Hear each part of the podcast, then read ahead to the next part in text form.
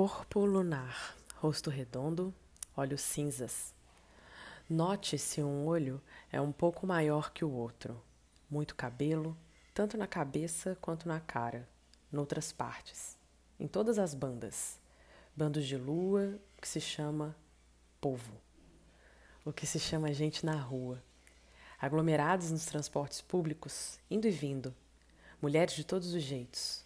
Mulheres adias avós, mães, meninas, bebês, cólicas e parteiras, ciclos, ciclicidade, a menstruação e suas medicinas, rainhas noturnas, úmidas entre sapos e caracóis, viajantes, mensageiras, carteiros peregrinos, aqueles que andam pelos bairros com pacotes, sacolas, mochilas, andarilhas, bêbadas de álcool, loucas de sentimentos, embriagadas de mar, marinheiras, pescadores, peixeiros, gelados, fabricantes de cerveja, estômago frio, fluxos na barriga, cheias de dores do lado esquerdo.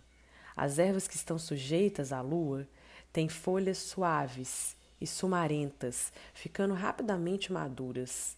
Os seus sabores são frescos prato prateado de crustáceos, cogumelos, cebolas, couves e melões. Prato cheio para todos que chegarem e chegarão. A lua entra no signo de Câncer na hora do almoço.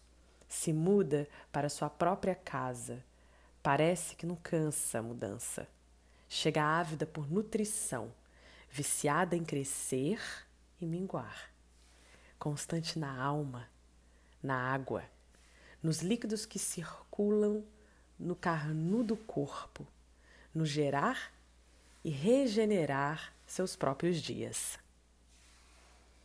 Efemérides de hoje, 8 de outubro de 2020, horário de Brasília, meio-dia 47. Lua entra no signo de Câncer. Bom dia, boa tarde.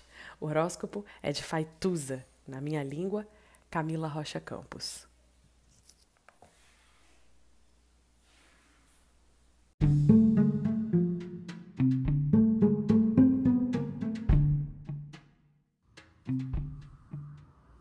Olá, meu nome é Faituza e este é um espaço de astrologia.